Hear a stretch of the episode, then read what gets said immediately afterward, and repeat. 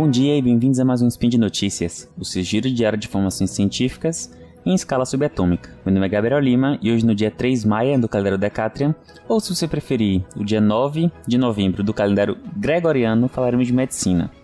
E no programa de hoje faremos exercício de futurologia e conversaremos sobre o futuro da vacinação no Covid-19. Vamos lá?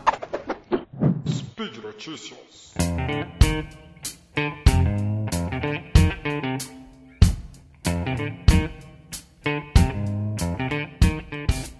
Bom, pessoal, e aqui eu trouxe, trouxe hoje um artigo de, de opinião, é, praticamente, né? Embora ele em base é, com referências, ele é um artigo muito mais de análise e, como eu falei, um exercício de futurologia de Arnold Monton. Ele é médico e ele fala justamente sobre o futuro da vacinação do Covid-19 e lições que foram aprendidas com a gripe.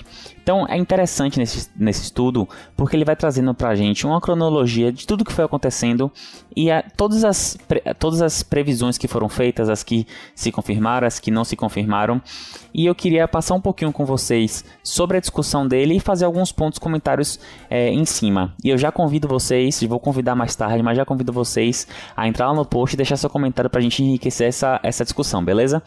Então o que, é que ele fala? Ele traz né, né, nessa nesse artigo é, como a vacinação da Covid-19 foi desenvolvida, traz a tecnologia né, dos, das vacinas de RNA mensageiro e como elas foram tão eficazes não só na prevenção de casos graves, como na prevenção de casos assintomáticos, ou seja, consequentemente, elas foram importantes na prevenção da transmissão da doença. É, e ficamos bastante otimistas e com razão. Então, as vacinas salvaram milhares, milhões de vidas, salvam, é, salvaram e salvam milhares e milhões de vidas da Covid-19 ao redor do mundo e foi uma coisa realmente incrível, um esforço é, humano de, de, de pessoas e capitais para conseguir desenvolver tantas vacinas em um tempo tão hábil, é, seguindo ainda assim os ritos científicos e a, a, rigidez e ética que tudo isso que tudo isso merece. E é interessante como no artigo ele vai falando, né, que como quando começou a vacinação e por ser uma pandemia, pensando né, na primeiro SARS, do SARS-CoV-1, que foi uma coisa que se extinguiu, a gente teve criou-se uma esperança de que a pandemia pudesse ser extinta. Como assim? A pandemia vai acabar, mas que o vírus pudesse ser extinto, como aconteceu com o SARS-CoV-1. Só que o que a gente não esperava é que o SARS-CoV-2 tivesse uma transmissibilidade tão alta em comparação ao SARS-CoV-1. E aí nossas projeções começaram a ficar um pouquinho mais nebulosas quando chegou algumas variantes como a variante Delta, que ela tem uma capacidade infectiva alta, alta transmissibilidade e que a, a, algumas vacinas têm cobertura vacinal menor contra ela. E diante desse quadro, é, as vacinas continuam tendo um papel importante, mas a gente precisa mudar um pouquinho o nosso pensamento e de aplicação de como essas vacinas é, têm que ser usadas, né? Então, é, esse médico, o Arnold Monto, ele traz é, justamente a explicação e um paralelo com as vacinas da gripe. Então as vacinas da gripe hoje em dia elas são sazonais, né? Você tem vacinas anuais da gripe. É, é feito ali um estudo das cepas mais prevalentes, qual é que vai ser, é, que provavelmente vai acontecer, e ocorre essa vacinação anualmente. Essa vacinação, a ideia dela não é evitar casos, os casos são inevitáveis, vão ter casos de influência, mas é reduzir a mortalidade, reduzir o, o, a quantidade de casos e gerar uma proteção dessas pessoas que, consequentemente, gera um menor impacto no sistema de saúde, sendo ele público ou não. E talvez a gente precise começar a se acostumar que na Covid-19 vai ser semelhante. É, o, assim, existe uma chance de que a, a vacinação que o vírus ele se cronifique e vire realmente um vírus sazonal, semelhante ao da gripe. E a gente pensa nisso justamente pela alta capacidade dele de mutação e dessas variantes todas que são mais transmissíveis. E aí nesse caso, a gente tem que mudar um pouquinho o foco e talvez começar a levar mais em conta é, alguns índices além da quantidade de casos. Tá? É importante a quantidade de casos, né? Ela é um marcador de transmissibilidade, de qualidade no, nas medidas de proteção, de afastamento, de distanciamento social, de vacinação, de uso de EPI. Mas agora a gente tem que começar a pensar na, em, em, levar mais em conta as taxas de hospitalização e de óbitos e complicações mais graves da doença. Porque existe uma chance de que esse vírus fique aí por mais tempo e a gente precisa agora lidar com ele sazonalmente como um vírus presente é, em temporadas de inverno, como da influenza, por exemplo, que sazonalmente ele pode aumentar a quantidade de casos, levar a um aumento da demanda de emergência por quadro respiratório. E isso provavelmente vai acontecer é, e será fora de pandemia, o que a gente pelo menos espera, porque já, vai, já vamos ter atingido uma vacinação é, o suficiente da Covid, então por favor se vacinem, que vai gerar um efeito de rebanho o suficiente para garantir que a transmissão não ocorra de forma tão generalizada e globalizada como aconteceu por isso virou uma pandemia, para que ela, ela ocorra em bolsões ali de vulnerabilidade que sejam mais fáceis de controlar e de proteger com a vacinação e com, e com a proteção de vacinação de quem está ao redor, né? Então, é, a Covid-19 provavelmente veio para ficar, tá?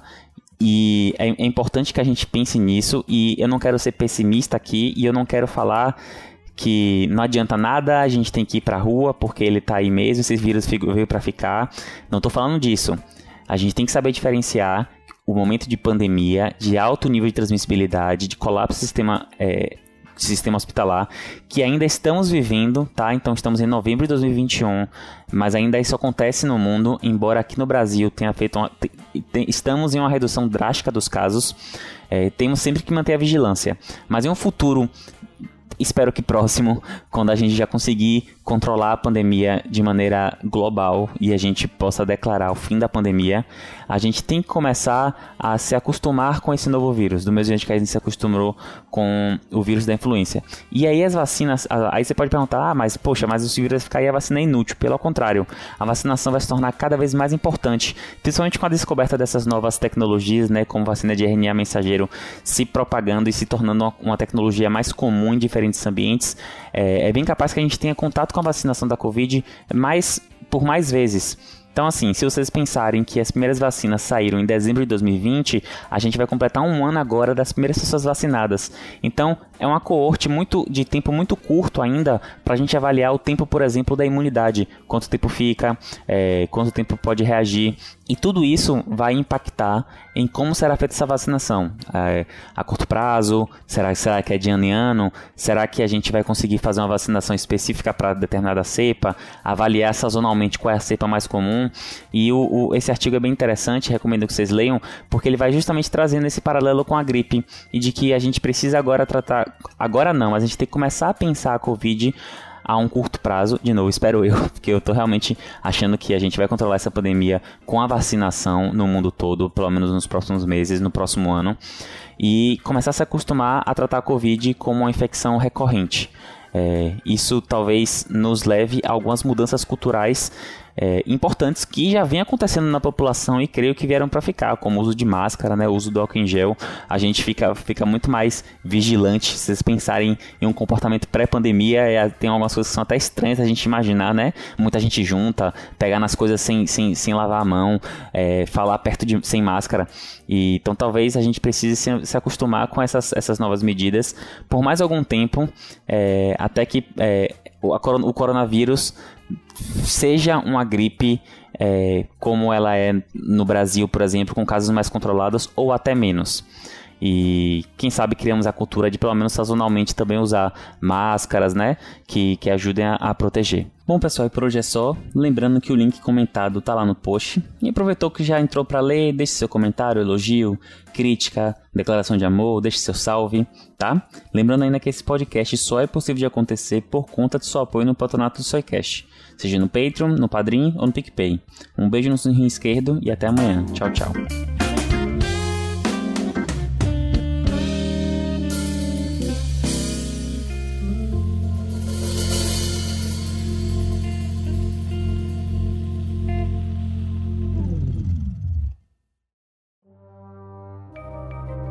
Este programa foi produzido por Mentes Deviantes. deviante.com.br.